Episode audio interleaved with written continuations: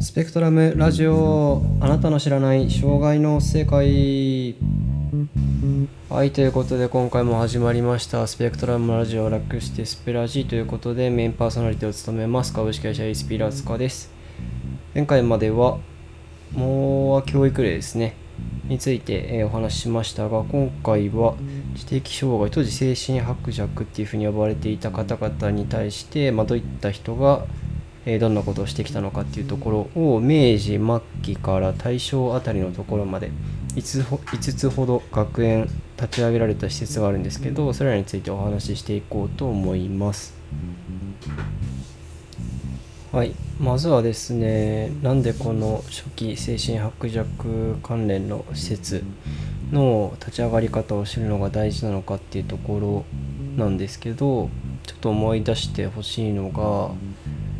え目が見えない方とか耳が聞こえない方への教育が、まあ、どういう形で始まっていったのかっていうところを、えー前回までの前回までじゃないな、まあ、いくつかのエピソードの中でお話ししてきたと思うんですがまず一つは列強に追いつこうっていう中で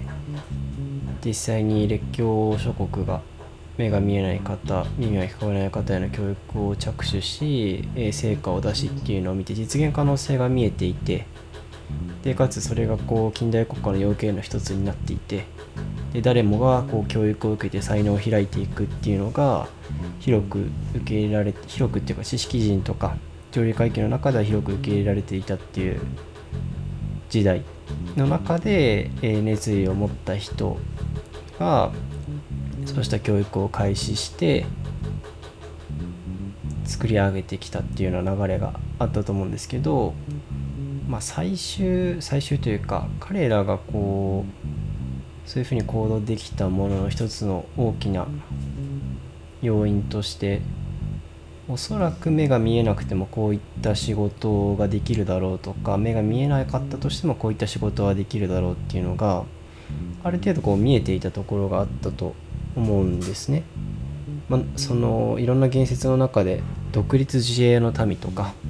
まあ、社会のお荷物にならない、まあ、言葉は悪いですけど社会のお荷物にならないようにっていうような言論がいくつか出てきたと思うんですけど仮にこうそうした障害を持っていたとしても教育機会を授けて職業選択っていうところの道を開いてあげれば、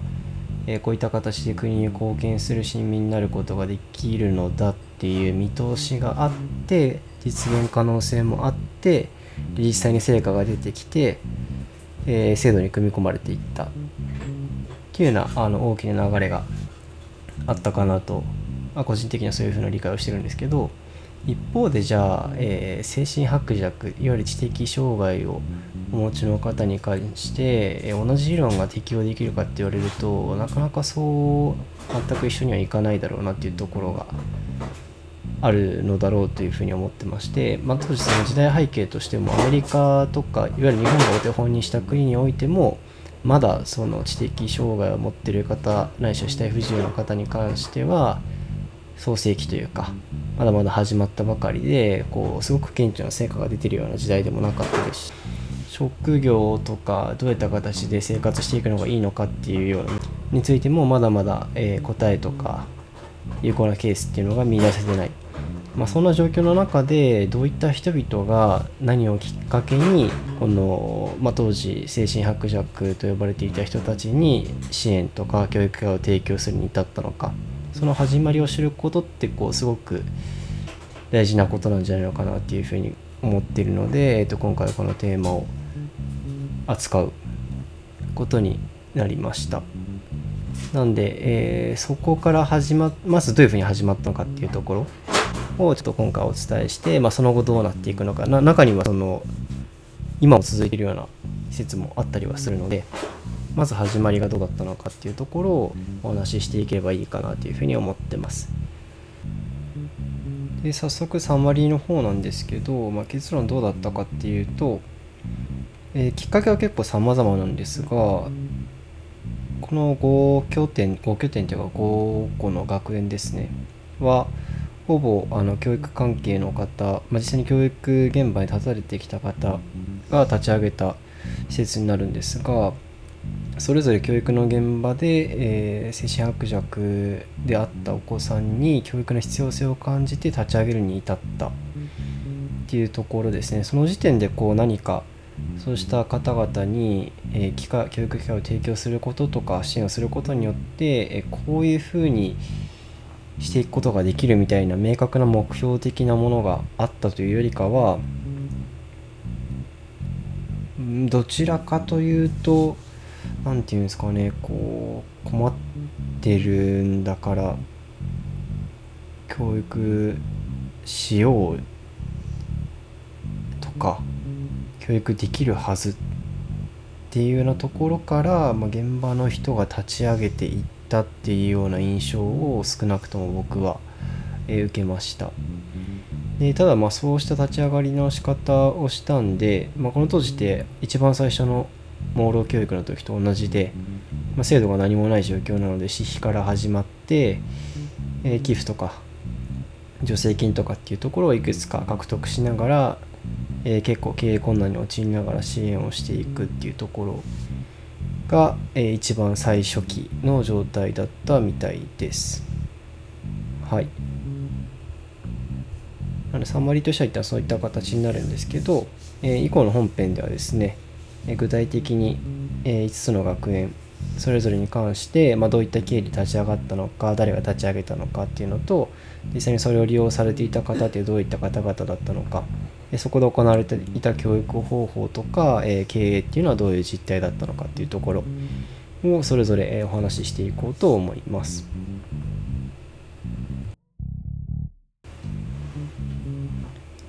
早速1施設目は日本で一番最初の知的障害児者の支援施設だと言われている滝野川学園ですねこちら明治24年設立で実際に教育に着手したのは明治31年からっていうことなんですけど石井石井良一さんっていう方が設立されました。で実際にこの石井良一さんが設立されるまでに、まあ、どういった経緯で設立に至ったかっていうと彼が明治17年に立教大学に入学して、まあ、その時、えーと、キリスト教の洗礼を、えー、受けたっていうような記述が残ってるそうです。で立教大学で勉強してその後そこで先生やっていくんですけどその時の立教大学のウィリアムズ司教っていう方が孤児救済施設の東京教育院っていうのを開設してそこの教育担当としてこの石井良一さんっていう方と小宮玉子さんっていう方が、えー、ここの教育を担当していたみたいです。ただ同じ開設の同年にですね大きな地震が発生しちゃって被災孤児の受け入れっていうのはここで開始したみたいなんですね。でそこを開始した時にえっ、ー、と孤児を被災孤児を受け入れていったんですがその中で、えっ、ー、と女児女の子の人身売買の事情を見たみたいでこの時点で、えー、古城学院っていうのをまず最初に作ろうっていうのをえっ、ー、とあれですね孤児になった中でも、え、女の子に対して、えー、支援をしていく学院の設立っていうのを決意されたみたいです。でこれを立ち上げる時は萩野さんっていうお医者さんと一緒に設立してその萩野さんが持ってる病院の中で、えー、と一番最初に立ち上げたみたいです。で明治27年頃にそうした活動の中で、えー、古女の中に、えー、白知事ですね当時の言葉でいう白地のお子さんがいてそこで初めて、えー、精神薄弱というか知的障害を持ってるお子さんの教育に着手されたっていうみたいですね。でただこの時に、まあ、明治27年なんでそもそもどうやってあの劣等児とかの存在がある程度見えてきてお子さんのこう個別差っていうのが見えてきてでその分類の中で白紙とかっていうのも出てきたりしましたけどまだ教育方法としてはどういうふうにやったらいいか分かんないっていうような世の中だったんでそこ明治29年ですね。明治29年にアメリカに渡米8ヶ月間渡米して、えーと、いろんな教育方法っていうのを見てきたみたいです。でちょその渡米中にちょうどヘレン・ケラーとかとも会って会談をされてたみたいですね。で明治30年帰国後に、えー、滝野川学園っていうのに名前を変えて、えー、本格的に白地維持教育っていうのに着手された。そこが、えー、一番最初の始まりだっていうふうに言われてるみたいです。で実際にどういった方々が入所されていたのかっていうところなんですけど明治30年の段階では、えー、女の子で白地を持っている12歳以下のお子さんっていうのが対象だったみたいです。で明治36年の時点では入入所されている方の6割が白地という形で分類されていて明治38年になると新しいその実際に白地を持たれている方だけじゃなくて普通学部っていうのを設立して保護さんを要請する家庭っていうのを設けてでそれに伴って入所対象者の年齢っていうのも満5歳以上から20歳以下っていうのに変更されたみたいですね。で明治42年の段階でその重症度というか、まあ、今でも重度軽度っていうような形で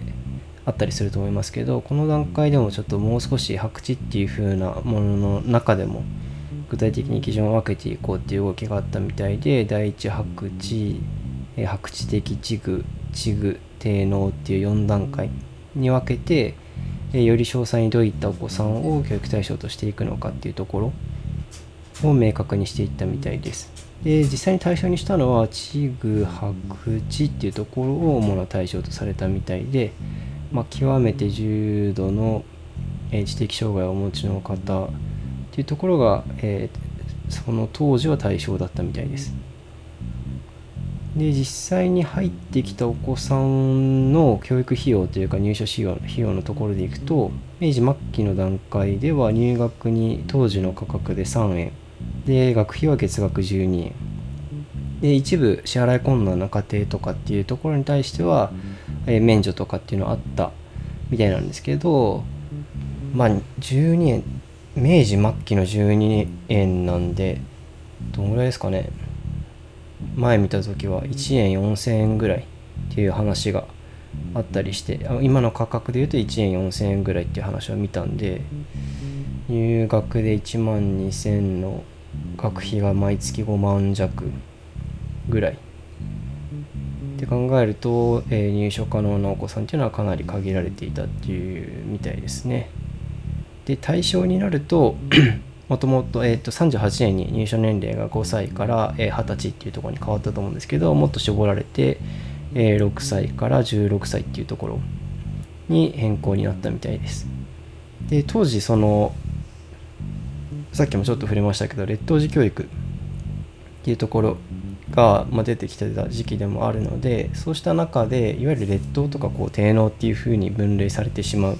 ようなお子さんの中で、えー、少年法に触れてしまう、えー、精神的ないしは知的な障害をお持ちのお子さんっていうケースに対して、え対応が必要になるんじゃないかっていう話が出てたみたいなんですけど少なくともその当時は滝野川学園ではえ、精神薄弱児でかつ触法、少年法ないしは何かしら犯罪を犯してしまったようなお子さんへの対応っていうのは普通学校で、早期に発見して早期対応していくべきいうようなスタンスでこの学園としてそうしたお子さんをメインに扱うっていうことは考えていなかったみたいです。で実際にどういった教育内容とか、えー、活動っていうのをされていたのかっていうところなんですけど、まあ、午前中は学科で午後は作業とかっていうのを中心にやっていたみたいです。で石井さん自身が、まあ、キリスト教っていうところもありますしもともとこの滝野学園になる前のところがウィリアムズ主教が作った東京教育院。あ東京教育院じゃねえや。何でしたっけ？あ東京教育院か。合ってました。東京教育院。っていうところもあったんで、まあ、礼拝とかっていうのもできたみたいなんですけどそれに関しては特に強制するようなことはなくて随意的にやっていたみたいです。で主な活動単位としてはある程度こう小集団に分けてグループ分けしてその中で活動していくっていうのが常だったみたいです。で学科として学科っていうかえっ、と学年って言ったらいいんですかね。今でいう幼稚園小学校中学校みたいなもののところでいくと明治43年の段階では予備科と呼ばれる幼稚園に相当するものと小学部中学部、まあ、さらに上の実業部っていうところが存在していたみたいです。で教育の意義とかについてはどういうスタンスをとっていたかっていうと、えー、まず国家の利益になりますよっていうようなスタンスと、えー、親が子を愛し子が親を愛するように、え、我々は教育するっていうところでこれはどうなんですかね。うん愛を持って接することが大事ですよねって言っちゃうとすごくこう安っぽく聞こえてしまうんですけど。まあそのお子さんがどんな、まあ、いわゆる障害を持っていようがそこに愛を持って接し教育を提供していくっていうことはある意味こう当たり前というかそうあるべきだよねっていうようなスタンスだったのかもしれませんね。ただ一方でその教育効果っていう部分に関しては結構現実的に捉えていたみたいで、まあ、その当時でいくとなかなか方法がない方法もないっていうようなところだったので重度、まあ、最重度のお子さんについては修正保護、えー、一度入所されたらそのまんま人生を終えるまでその施設の中で生活をしていくっていうことを想定していて比較的軽度のお子さんについては対処っていうのを想定していたっ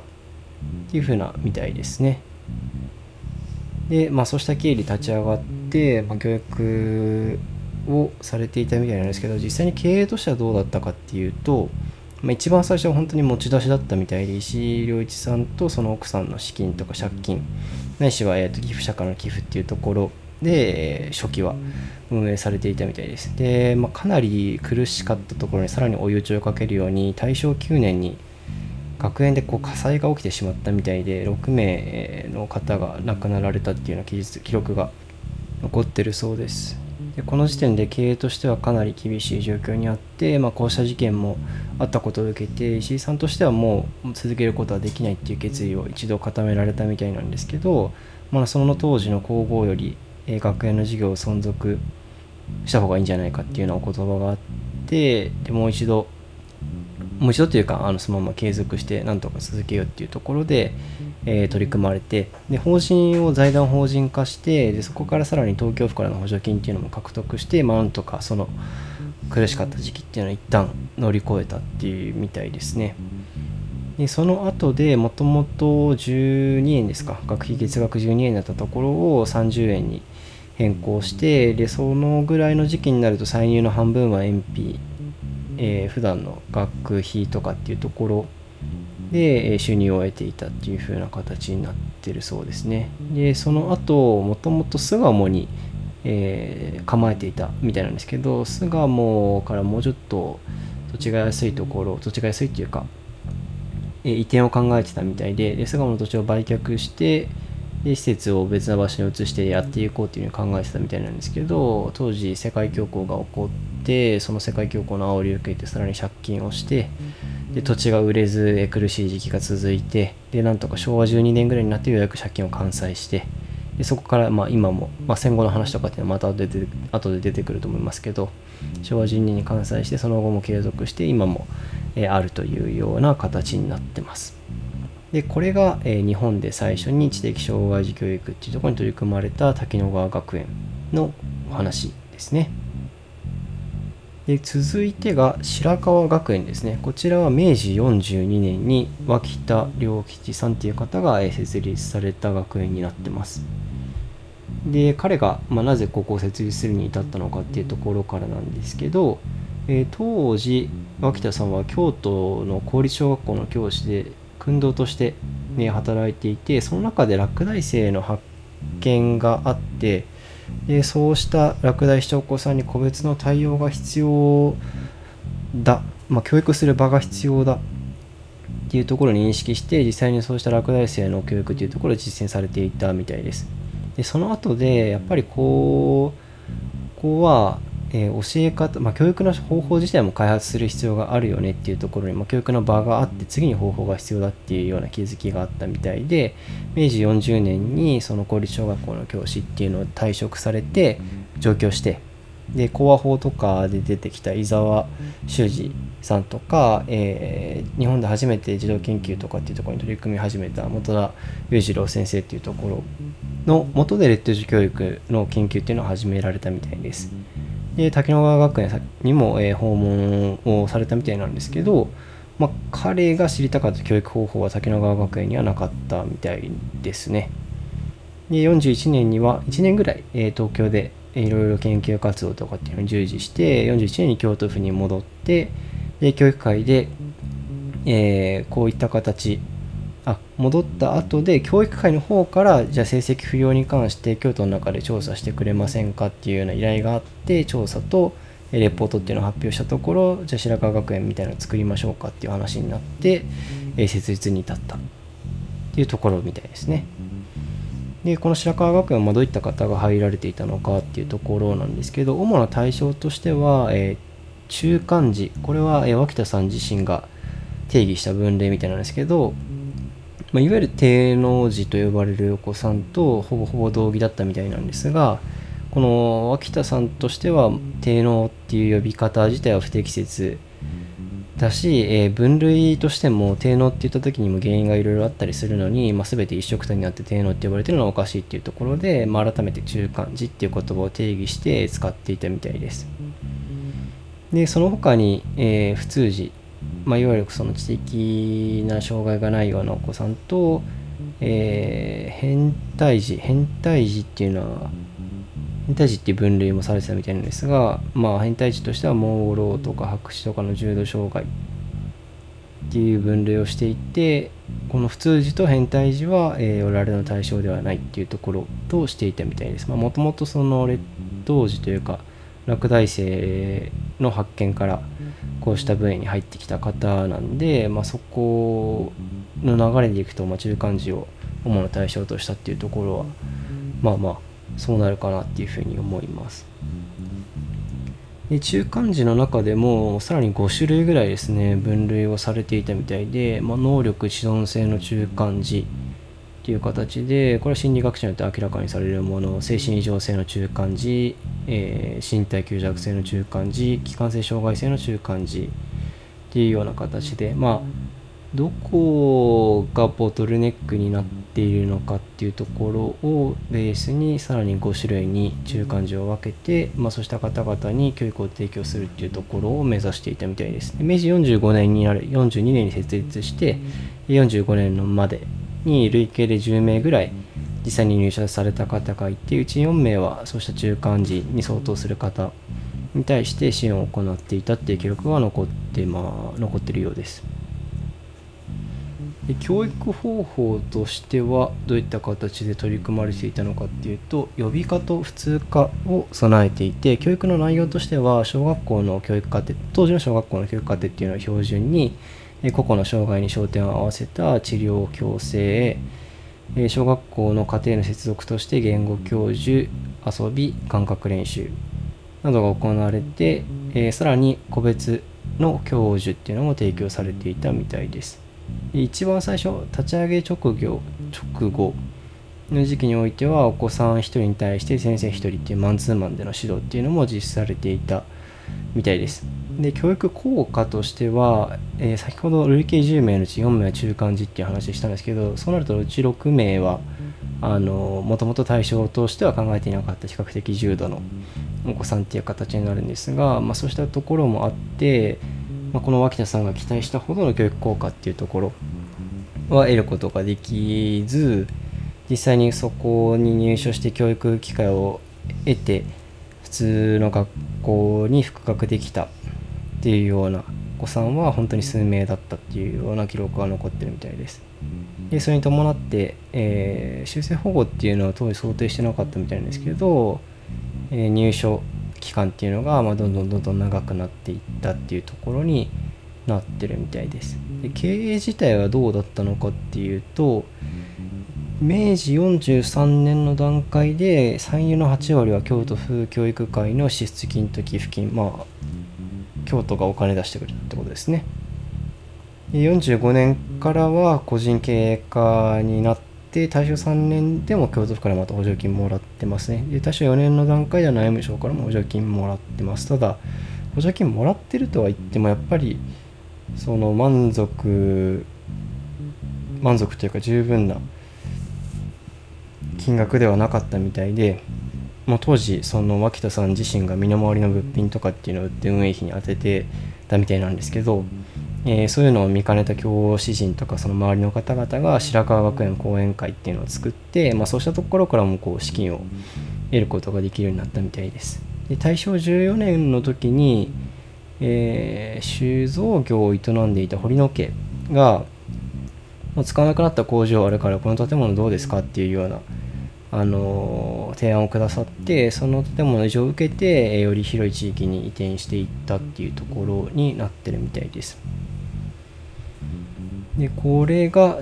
白川学園ですね。明治42年に脇田良吉さんによって立ち上げられた学園っていうとこです。で続いて大正に入ります。大正5年になると東華塾岩崎彩地さんっていう方が、えー、立ち上げられたものがあります。この岩崎彩一さん、まあ、どういった方だったかっていうと明治26年に南海部分東浦井尋常小学校に教員として働いていた方です。で雇い教員非正規だったんですかね。雇い教員ちょっと調べきれてないんであれなんですけどここで教員をしながら別の学校にも同じ地域にある別の学校にも夜間で通っていてそこで出会った国木田六法っていう人から教育と遺伝っていう本を勧められてで付録に教育遠隔史っていうのがついてたみたいでそこにペスタロッチが、えー、書かれてたんでペスタロッチについての記述があったみたいなんですね。でそれにすごくめちゃくちゃ感動したみたいで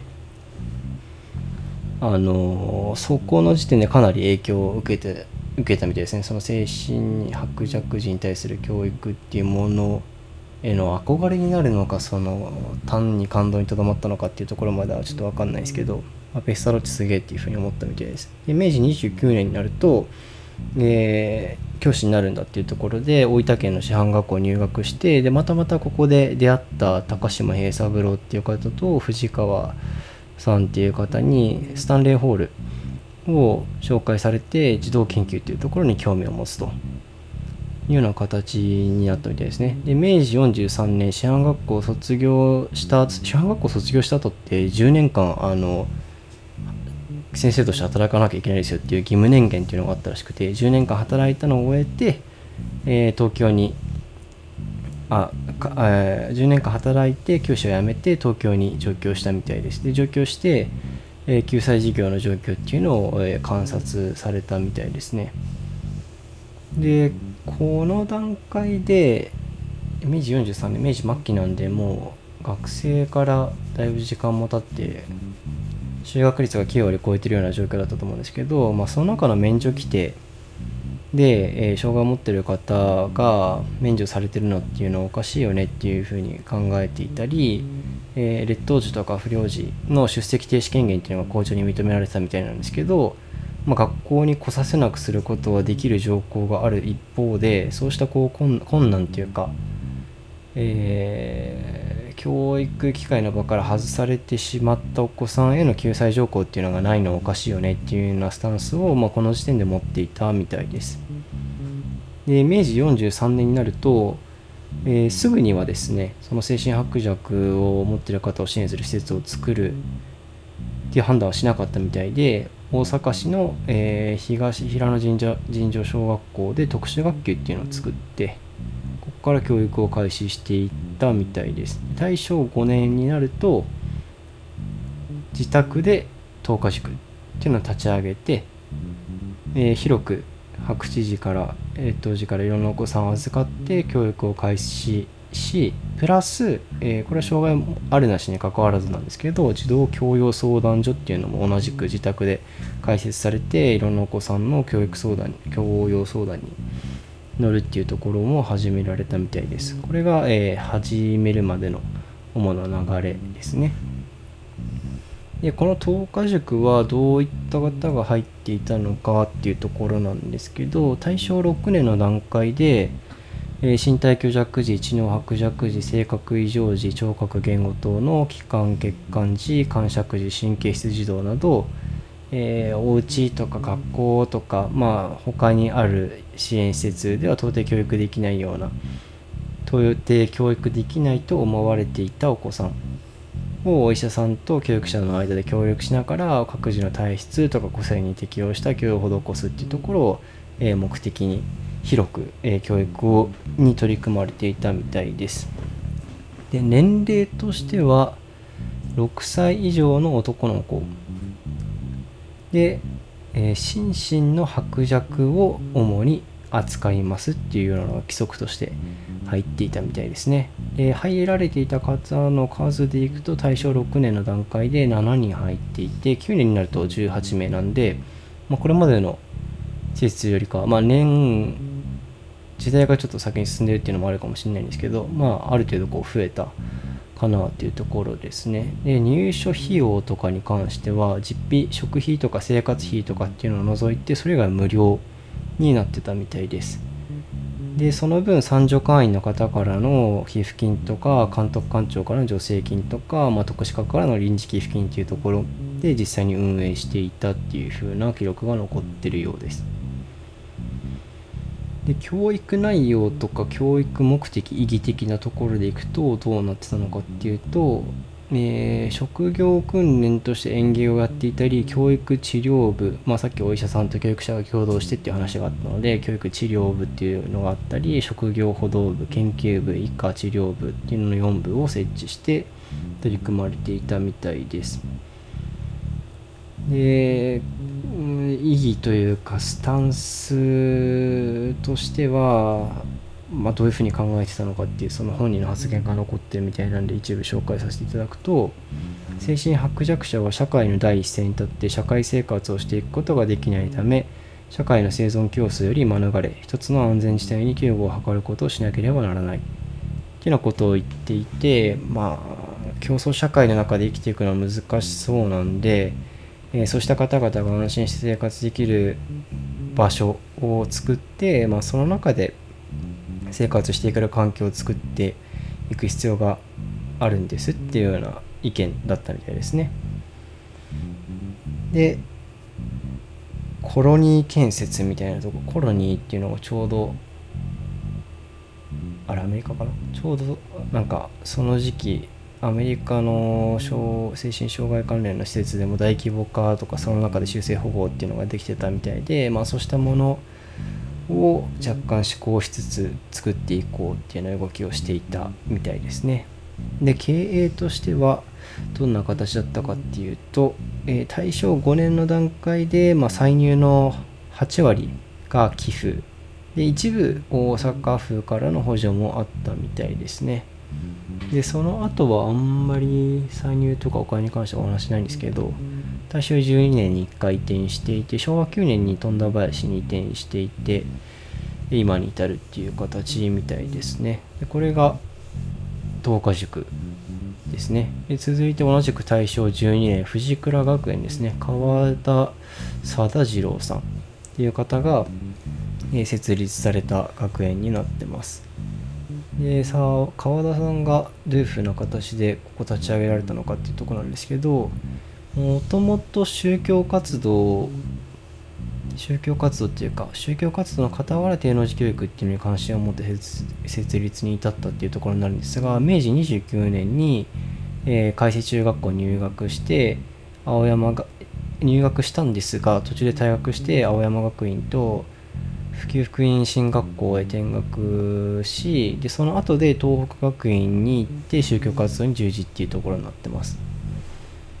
でその後で神奈川県の私立の管科院っていうところに入って小田原家庭学園で主任主任として働いていてここで働いていた時に、えー、不良児教育の中で低能に該当する児童を発見し教育の必要性を感じるっていうのが一番最初のきっかけになっていたようです。で明治43になるとこの神奈川の小田原家庭学園っていうのが廃止になってしまって、えー、教育関連から宗教活動に旦シフトチェンジするみたいですね。水戸誘拐っていうところで宗教活動に従事してで同じ時期に、えー、地域の尋常小学校で定能寺の調査を実施されていたっていう記録が載ってるみたいです。で44年になると新練学っていうその教育方法に関するような本を発刊されてプラス私立日本新育園っていうのが設立されたみたいですね。ただここを自分でこういった方法ができるだろうっていうのを考えて日本新育園っていうのを立ち上げては見たものの実態としては欧米教育法の翻訳レベルの教育しかできないっていうようなことに気づかれてで実際に現地に行って技術を身につけてこようっていうところで44年の段階で渡米を志したみたいです。で実際にアメリカにいつ行ったのかっていうと大正5年になってようやく行けたみたいで一時この日本新育園っていうのは一時的に中止しますよっていうふうに中止して2年半ぐらい渡米したみたいです。ただ一時中止って言ったんですけどこの後もうあのこの中止をきっかけに日本新育園自体は止まっちゃったみたいです。で2年半渡米してその後帰ってきた後で大正12年に、えー、株式会社今の株式会社藤倉の創設者で徳祉家の中内春吉さんという方の寄付によって藤倉学園っていうのを創設することになったみたいです。でこの中内さん何て寄付したかっていうともともと東京に眼科院作るのにお金必要でしょこれ寄付で申し出たいんですけどどうですかっていうのを話したみたいでただその時って国立の眼科院がすでに東京府にあったんでそこの担当者が、えー、精神薄弱の施設はないんでそっちに寄付してはどうですかっていうのを打診をしてあであれば全然そちらでもいいですよっていうところでこの川田さんにつながって設立に至ったっていうところみたいですね。なんでこれ本当に時の運もあったのかなっていうふうに思います。で実際に入られていた方とかどういう生活してたのかっていうところなんですけど、えー、対象としてはここの施設は他の施設と違って知能検査を取り入れたみたいで、えー、実際に渡米してた時にバインランド施設で見た、えー、メンタルエイジかな精神年齢と、えー、IQ による分類っていうのを使ってえー、対象になるお子さんっていうのを決めていたみたいです。で分類としてはメンタルエイジ MA0 から2歳を白地として3歳から7歳は低能児8歳から12歳は敬具としてそれぞれをさらに上中下に分類していて IQ に関しては25から44の幅の中で白地61から70を低能児71から80を敬具っていうふうにして分類したみたいです。で子供から大人まであ具体的な年齢がちょっとこの段階で残ってないですけど子供から成人までを対象にしていてでプラス最初の6ヶ月間は仮入所っていう風な期間にしてでそれがこう見かけ上の精神薄弱なのかどうかっていうのを厳格に審査したみたいですね。で場合によっては、えー、眼科医に移したり精神病棟に移したりっていうところの措置を取っていたみたいです。で不良児ですね不良児とかに関しては不良児というか、え、精神障害を持っていてかつ食法を少年法を犯してしまっているお子さんに関しても、えー、彼らの場合には教育対象としたみたいです。で最初は子供から大人までっていうところを見てたんですけどもうちょっと年少からやった方がいいよねっていうのとやっぱ12歳から18歳ぐらいの時が一番教育効果出そうだよねっていうところで、えー、第1期満6歳の時と12から18歳の間での入賞をお願いしますっていうふうにしたみたいなんですけどまあ本当は6歳の時に入ってくるのが良かったみたいなんですが実際に入ってくださってる方は12から18歳の間で入ってこられる方が多くなったみたいです。費用に関しては基本的に無料で、え所得がかなりたくさんある場合には月額25円。と当初はしていたんですが大正15年になると、えー、月額45円になったみたいですただ免除規定もあることにあったみたいですね。えー、家庭の事情とかによって減額もしくは全額免除っていうところがあったみたいで、まあ、これができた原因要因としては設立した時と設立後に寄付もらってたんですけどそれをこう証券とかに回してある程度こう財源っていうのを確保できていたみたいなんでそこからこう出してたみたいですね。で教育方法と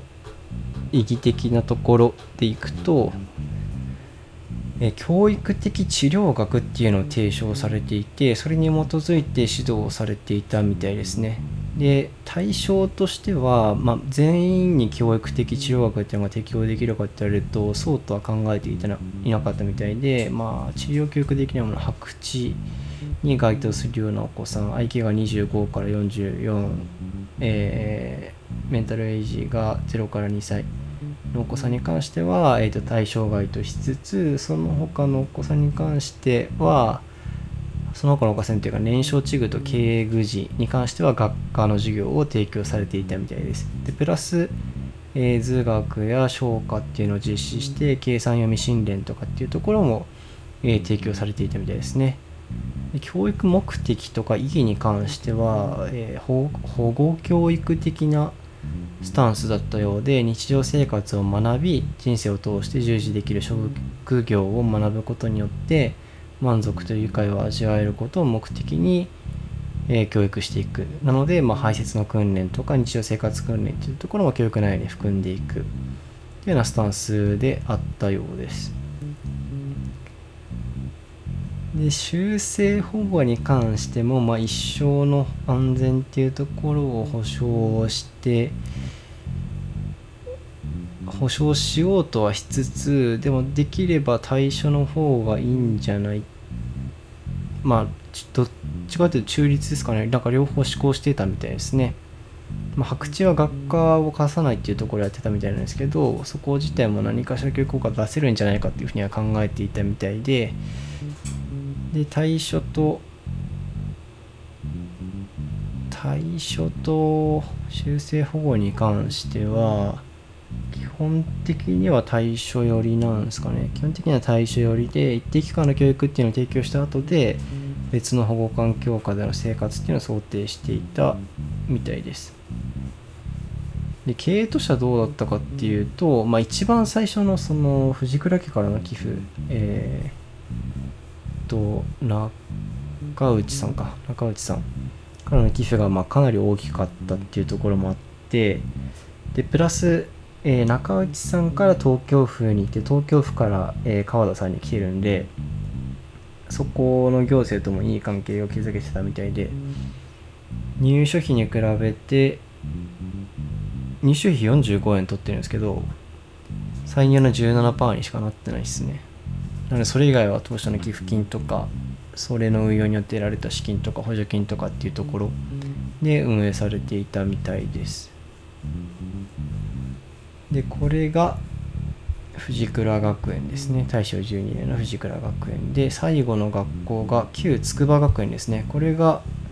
明治39年。明治39年の岡野豊志郎さんがあ明治39年じゃないや。大正12年か。大正12年ですね。旧筑波学園は大正12年ですねに設立された岡野さんによって設立された学院になってます。で岡野さんが設立に至った経緯からなんですけど明治39年に青山の師範学校に進学してまたペスタロッチの影響を受け精神白弱児教育に関心を持ったっていうふうな記憶が残ってるそうです。で彼も滝野川学園とか樋口長一さんの方を訪問されて勉強したみたいですね。で大正3年に体調不良で退学したんですけどその時に石良一さんの紹介で東京市の養育院に就職し知的障害児学級っていうのを担当されたみたいです。大正6年になると養育園を退職して東京育成園の方に転職されて大正 10, 10年になるとその育成園を退職してマハヤナ学園に就職。で大正11年で、えー、奥さんあ奥さんじゃないお姉さんの旦那さんからこの土地施設建てるのに使っていいよっていうのを土地提供を受けて12年に茨城県で旧筑波学園を設立するに至ったっていう形みたいです。でどういった方が入っていたのかっていうところでいくと大正15年頃になると6歳以上で小学校令第33条の就学義務がいよいよまた免除となった心身白弱児と少年法に基づいて処分を受けた少年っていうところが対象になったみたいです。で就学義務が、えー、猶予また免除になったお子さんに関しては実際に入園するときに審査があったっていう風な記録が残ってますで入所費用に関しては新車百弱に関しては月額30円。で少年法委託者に関しては月額15円っていうところで、えー、初期からお金を取ってやられていたみたいですね、えー、数としては大正14年度末で、えー、8名。大正15年末で12名。なんでまあそこまで他の施設さんと変わらないぐらいの規模感で支援をされていたみたいです。で教育の内容と、まあ、対応意義的なところでいくと連環調和教育っていうのをやられてたみたいで、まあ、連環調和教育って何なのかっていうと忙しい環境に調和できるための素因となるものを導く教育っていうのをここで、えー、提供しようとしていたみたいですね。で、まあ、具体的に何やってたのかっていうと職員さんと入所時が共に開墾し、えー、茶畑や桑畑から生産収入を得て、えー、生活を共にしたり養鶏とか養豚のための敷地とか小屋作りとかっていうのも、えー、実施する。生活教育に近いですかね。っていうのをやられてたみたいですね。大正15年になると、え、いわゆる教科学習的な算数習字国語え図工思考消化体操作業とかっていうのも、えー、やられてたみたいです。で修正保護か対処かみたいなところでいくと心身薄弱でかつ不良の少年については強制後適当な職に就くことっていうのを想定していたみたいで心身薄弱について知力体力の全知が不能なるもの、えー、なかなか知的身体的に全知全知というかその改善するのが難しいような状況の場合には修正終了っていうところを、え、想定していたみたいです。で昭和8年になると、え、テストの結果学力が尋常小学校の5年以上ある場合には村立の小学校に通うようにしてくださいねっていうような規定が設けられて入所対象のお子さんが、え、ある程度絞られてくるっていうところになったみたいです。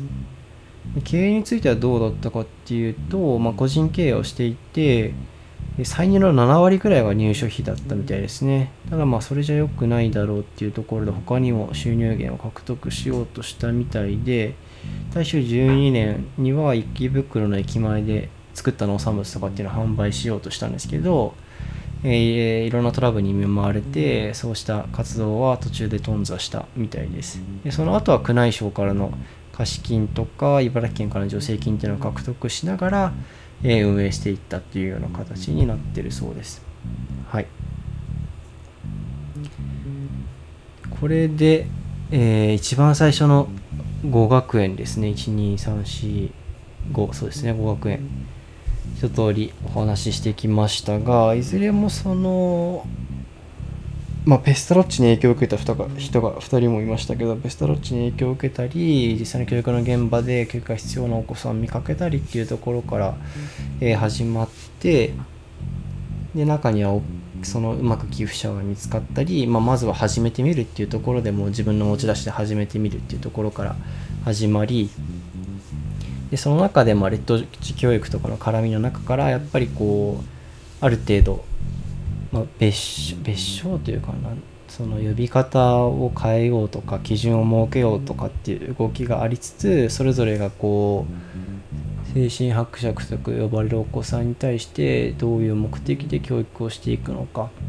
で教育した結果まあ、教育した結果っていうかそうしたこうトライアルを積み重ねた結果修正保護っていうような方向に進んでいくのか、まあ、対象になるのか。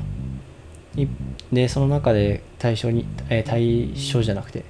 教育をする対象になるお子さんっていうのがどういった方なのかっていうところ。もうまあ結構割と手探りで本当に始まっていったんだなっていうところが分かるような記録を記録というか分かるような内容が、えー、たくさん本に書かれていました。ただあれですねやっぱりその朦朧の時もそうでしたけど一番最初、まあ、国がねイニシアチブ取ってやっていくっていうのが割と割とっていうか国がイニシアチブ取ってやっていく領域であった方が嬉しいなとは思うところではあるんですけれどもやっぱり一番最初に手を動かしたのってその現場で必要性を感じた人々だっていうところがあのモーロー教育の時と通じますよね。ただ一方で同じ鉄を二度踏まないようにしたらいいのにとは思うところあるんですけど難しいですよね。モールの時も、まあ、パッションある人が始めてロビー活動っぽいものがあって制度に組み込まれてっていうような流れだったんでそれをこう成功事例として、えー、考えてこの人たちがそこを踏襲したっていうふうに考えることもできるし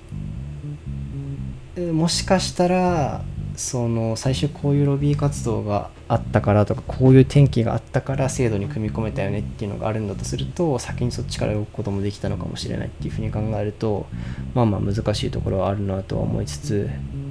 まあでも誰がどういうきっかけで始めたのかっていうのを知る上ではすごくためになったなっていうふうに個人的には思ってます。で楽しみな楽しみって言ったらあれですけど